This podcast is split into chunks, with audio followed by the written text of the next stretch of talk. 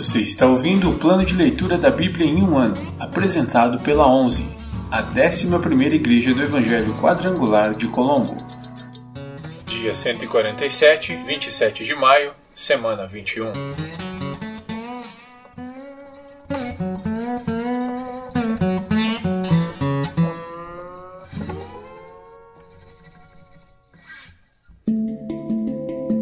Novo Testamento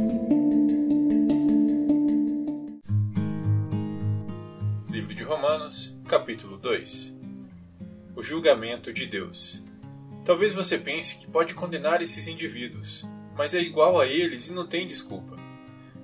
Quando diz que eles deveriam ser castigados, condena a si mesmo, porque você, que julga os outros, pratica as mesmas coisas.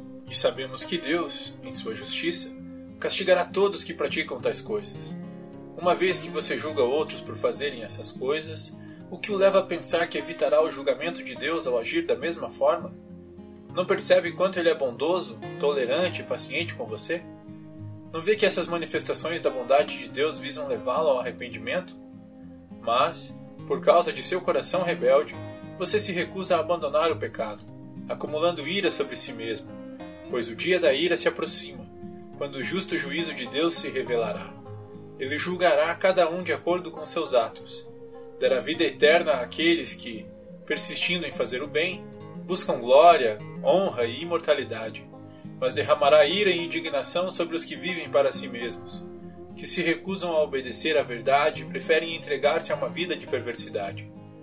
A todos que praticam o mal, ele trará aflição e calamidade, primeiro para os judeus e também para os gentios.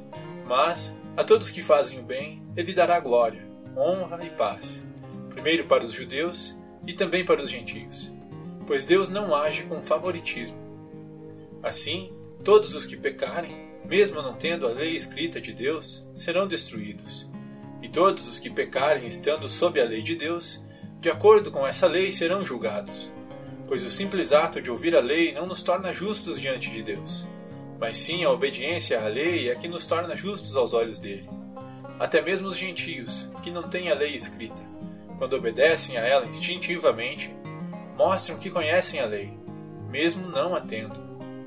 Demonstram que a lei está gravada em seu coração, pois sua consciência e seus pensamentos os acusam ou lhes dizem que estão agindo corretamente.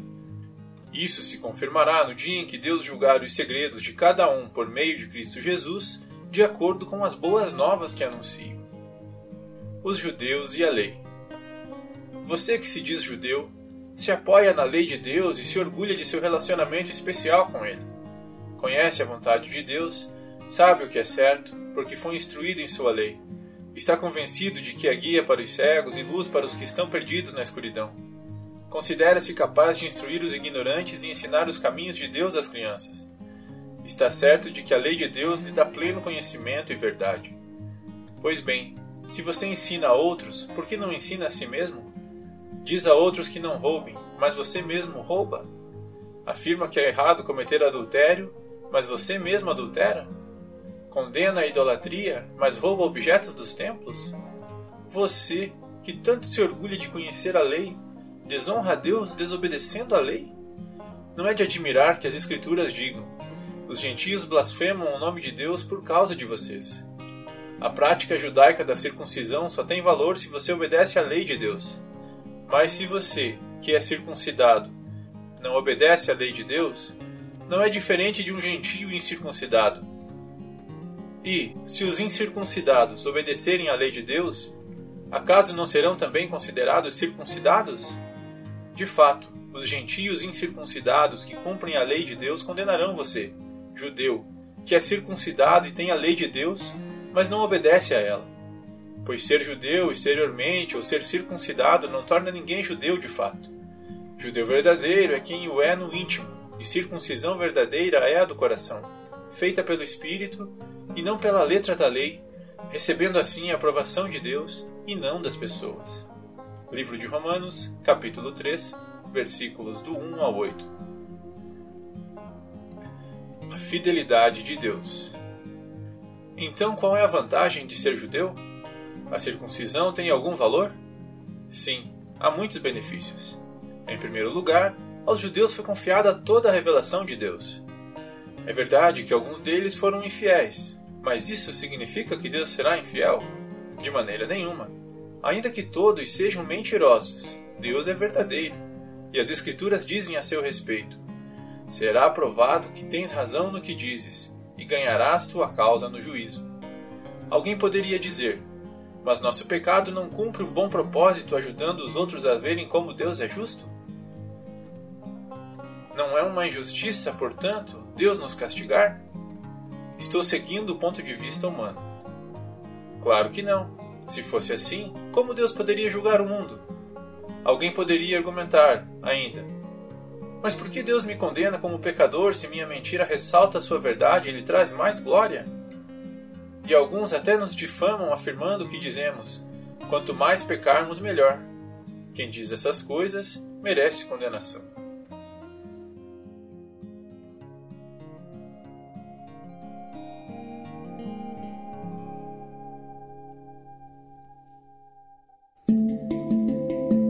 Antigo Testamento Livros históricos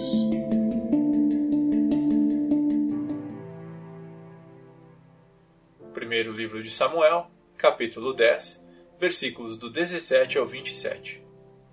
Saul é proclamado rei. Algum tempo depois, Samuel convocou todo o povo para se reunir diante do Senhor em Mispá. Disse ele aos israelitas: Assim diz o Senhor, o Deus de Israel: Eu os tirei do Egito e os livrei dos egípcios e de todas as nações que os oprimiam. Mas, apesar de eu ter resgatado vocês de suas angústias e aflições, hoje vocês rejeitaram seu Deus e disseram: Queremos um rei. Agora, portanto, apresentem-se diante do Senhor, de acordo com suas tribos e seus clãs. Então Samuel reuniu todas as tribos de Israel, e a tribo de Benjamim foi escolhida por sorteio. Em seguida, Samuel reuniu cada família da tribo de Benjamim e a família de Matre foi sorteada. Por fim, Saul, filho de Quis, foi escolhido dentre eles. Quando o procuraram, porém, não o encontraram. Por isso, perguntaram ao Senhor: Ele já chegou? O Senhor respondeu: Está escondido no meio da bagagem. Eles correram até lá e o trouxeram.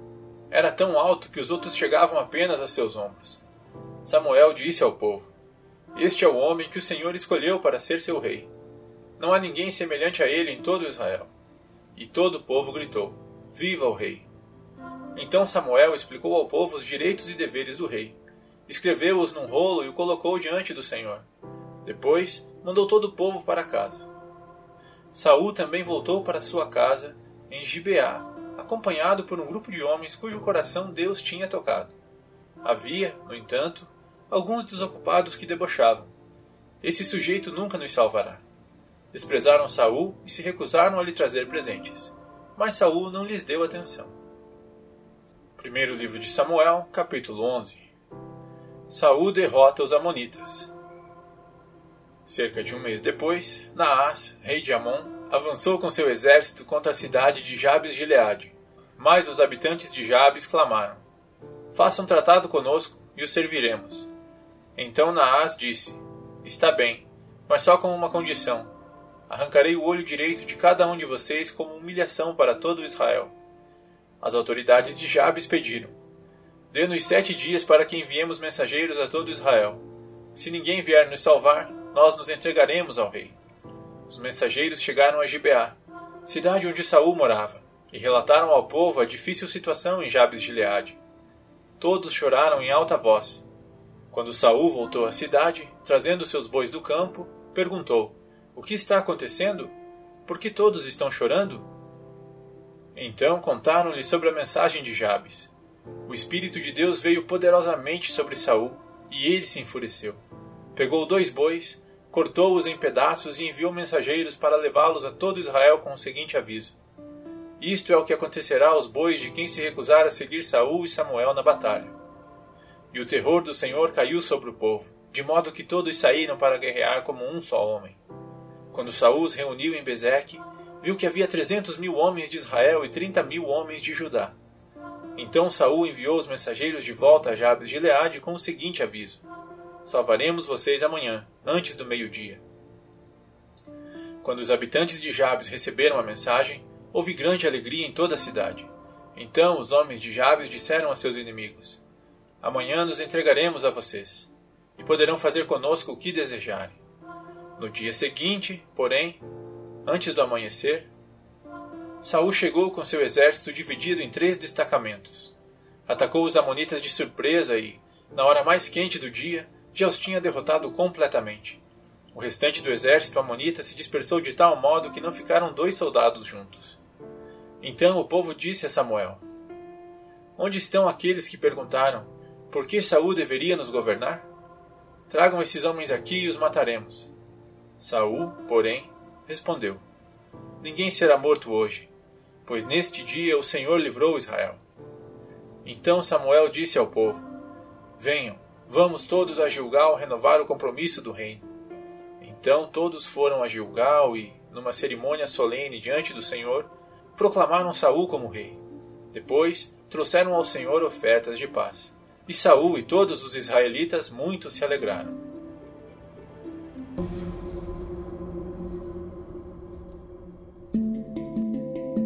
Livros poéticos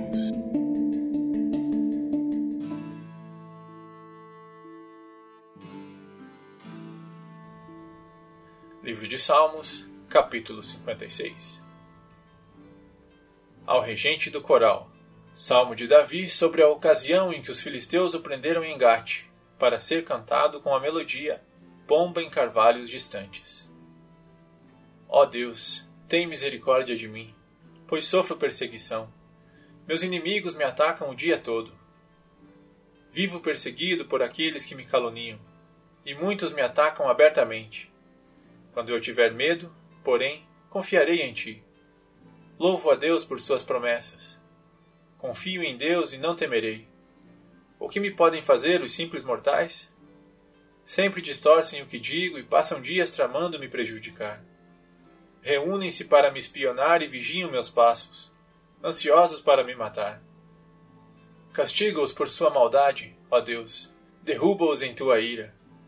Conheces bem todas as minhas angústias.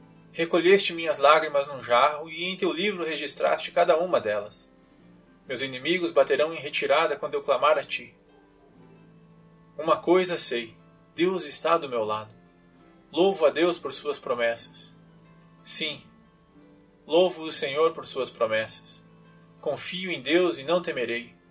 O que me podem fazer os simples mortais? Cumprirei os votos que fiz a ti, ó Deus, e te oferecerei um sacrifício de gratidão, pois me livraste da morte. Não deixaste que meus pés tropeçassem. Agora posso andar em tua presença, ó Deus, em tua luz que dá vida.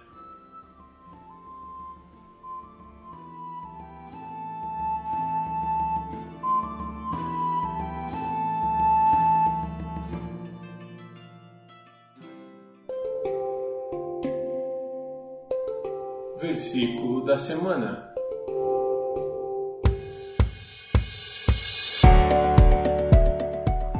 Todos pecaram e destituídos estão da glória de Deus. Romanos 3, 23. Porque todos pecaram e destituídos estão da glória de Deus. Romanos 3, 23. Porque todos pecaram e destituídos estão da glória de Deus. Romanos 3, 23.